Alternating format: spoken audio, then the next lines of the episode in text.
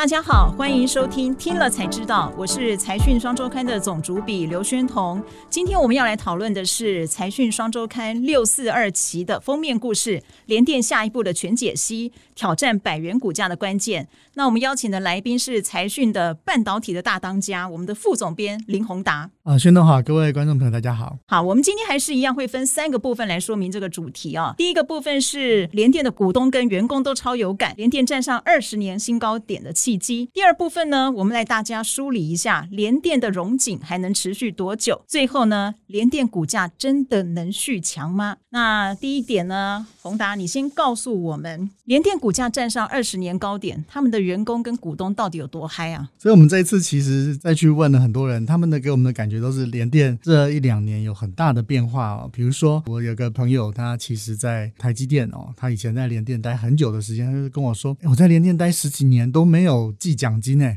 他说：“你知道吗？联电过去这一年每一季季季有奖金，这是从来没有看过的。那当然，最近大家股票这个投资者最有感的，一定就是联电的股价，因为创了二十一年新高，代表过去二十一年投资者啊，大概都赚钱了。可是这个时候，正是我们需要来重新检视一下联电究竟未来应该往怎么走的一个关键的时刻。好，那我们在进入这个联电下一步全解析之前，我想我们要先谈一下联电上一步它到底做了什么事情，才有今。”今天我们要去讨论它下一步到底关键转折在哪里。其实这一次我们另外有一篇很重要，就是洪家聪的人物啊，他某个程度也是在写这件事情。洪家聪为什么会从他是会计，他为什么从董事长曹新成的手上接过这个棒子？哎，你不是 Double E 的人，不是念电机电子，为什么棒子交到这里？事实上啊，你会看从零八年，其实有个很重大的秘辛，就是当初其实曹新成是希望把联电卖给特许半导体的，他就问说。说如果内部都没有人要接，那我就要把公司卖掉。所以因为这样，这个棒子呢就交到了呃现在的这个董事长手里。后面发生了什么事呢？第一步，当时的这个核建哦，对这个联电的整个营运呢，其实是一个呃法律上的一个很大的一个问题。所以呢，联电花了三次把这个核建的股权买回，解决了这个当初讲的哎你就偷偷跑到这个中国去的问题。简单来讲，从零八年开始，联电很多时间都花在拆炸弹。到一七年，联电开始做了一个很重大的决定。以前我们为了追赶台积电，花了很多的钱买设备、投资什么。可是呢，你知道吗？这个联电跟台积电哦，中间隔了大概三到四年的时间。所以呢，台积电只要每开发出一个新制程哦，它就可以独享这个新的制程带来的高毛利。等到联电一追上，它马上降价。其实，在台积电内部呢，就是群山计划，让对手呢不断的爬各种山头。更绝的方法，不止降价，还给你改版。那客户就哎又又被他的新版本带走了。所以呢，这样等于在这个战略上啊，联电在一七。一年之前都陷于被动，所以呢，你看联电的工程师其实他们的工作量也是很大的哦，可是薪水啊，或者是公司的获利啊，都不是很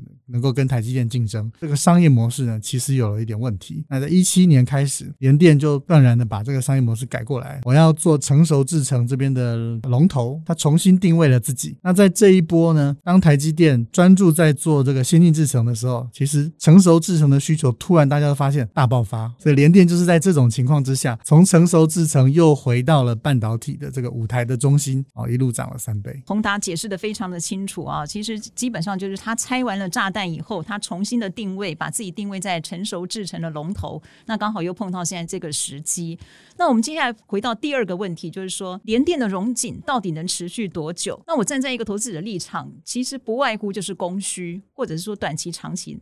那你可不可以先告诉我们在需求方面，到底这是一个短期的缺货现象，还是说长期它有一些不同的结构性的改变？我想这个缺货它应应该终究都是短期的啦。为什么这样说呢？供跟需其实就是有多少人供。哦，如果供的人增加啊，你需求增加，供给也会跟着增加，它终究会到达一个平衡，这是经济学的定理。所以，我们在这一次的文章里有写到，今年的这个二十八纳米这些成熟制程，哇，这个非常的缺。所以呢，中芯过去这一年已经讲了三次，每一次说出来的都是月产能要扩十万片哦，这个非常大的数字。台积电南京厂第二季的时候，刘德英就说，南京厂我们明年中二二年中开始喽，二八纳米。哦，要上线哦！到二三年中的时候，月产能四万片，都是几万片、几万片的开。到最近最热门的这个高雄厂，又有二十八纳米的配置哦。说实在话，全世界都在扩这个成熟制程，但是在明年中之前能够增加的这个片数并不是那么多。所以呢，这个问题呢，其实在各位如果回去听那个联电第二季法说会的时候，分析师翻来覆去问了每一个问题，都在问这件事情。其实我觉得联电的官方回答就足以回答各位的这个疑惑。他他回答就是说，结构性缺货到今年底会延伸到明年，他没有说延伸到明年什么时候。那我们这次去访查了也蛮多的公司，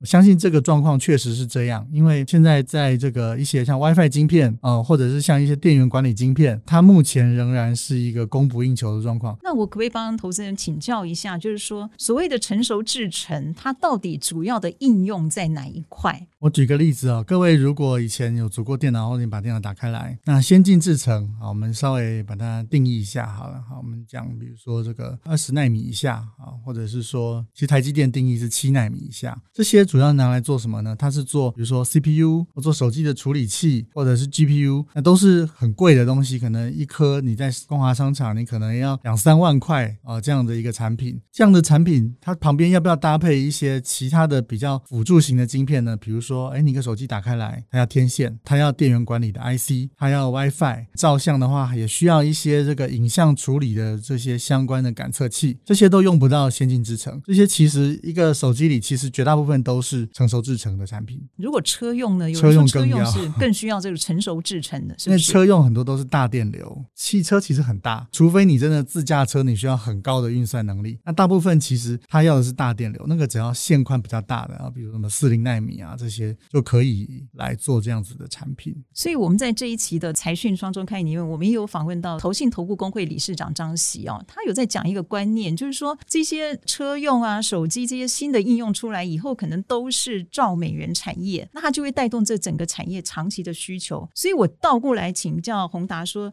是不是说我们用长远来看，联电是不是至少未来三年，它这个产业成熟制成产业的应用需求方面是安全的？这个问题我用一个逻辑来回答。我记得我刚开始跑新闻的时候，那个时候在讲 Internet。那一九九八年大家有在讲 Internet 非常非常好。到现在来讲，你回头来看，确实 Internet 太重要了。但是 Internet 从一九九八要走到两千，要先走过泡沫呢，它才会成长。所以呢，还是回过头来，就是说供给这边会不会供过于求？那这个就要观察一下。但是至少在今年底或者说明年，应该没有太大的问题。我们是先把这个范围界定好，它的状况还是一样，需求还是非常强，供给比较赶不上。这个也跟总体经济的这个状况有关系。宏达是比较谨慎来。看这件事情，但是基本上谨慎中是审慎乐观的。嗯，对，我是审慎乐观，因为因为从技术的演进上，它确实也是不太一样。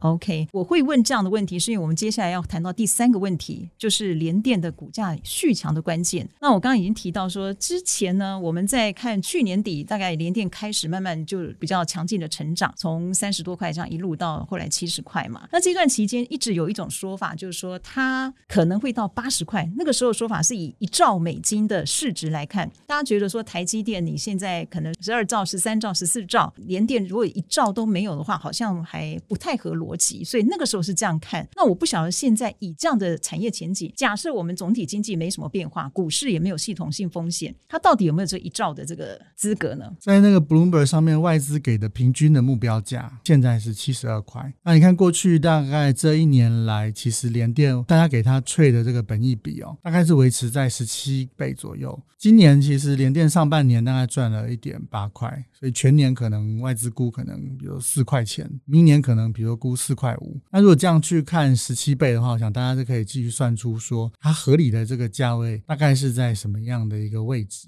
是，那我们这里就不讨论这个股价的问题，我们只是给大家一个醒思，就是说有一些面向去探讨。那可不可以告诉我们说，如果说它股价要续强，它最近的这个大概三大改造是哪三大改造呢？让它能够觉得它体质会更稳。就延续刚刚说，如果要继续这个更好的获利的话，其实联电仍然是有机会的哦。那怎么做呢？比如说 EPS 你要突破四点五。要怎么做？比如说车用哦，其实联电讲很清楚，我在车用上面呢，这个它是有持续的投资，而且联电是很早就开始做的。虽然我的产能没有增加很多，但是如果我可以做更高价值的，我不是只是依赖这个缺货来拉动我的营收的话，联电的营收在长期仍然它是有机会在往上。那另外就是说，在转向理性的去控制它的资本支出，所以联电怎么替自己去加值？比如说现在你去看今年台积电的技术论坛，其实一大半都在谈成熟制成的技术，因为不管是新形态的记忆体，或者是这个新形态的这个 CMOS sensor，甚至是显示器，都可以用。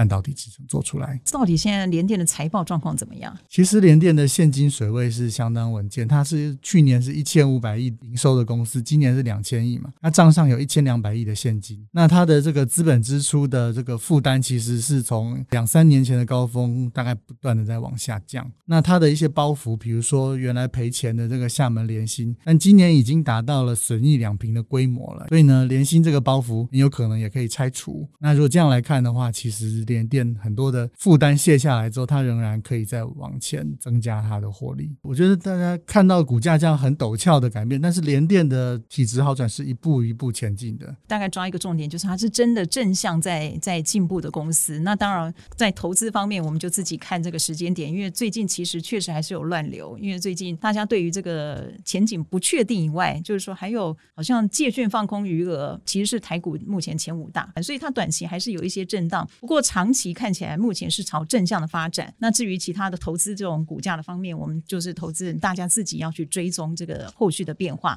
那今天非常谢谢宏达帮我们分享这个半导体，尤其联电的这个发展。那我们感谢大家收听今天的节目。YouTube 的观众呢，别忘了按赞、订阅、加分享。那听 Podcast 的朋友呢，也别忘了给我们五颗星的回复。听了才知道，我们下次再见，拜拜，拜拜。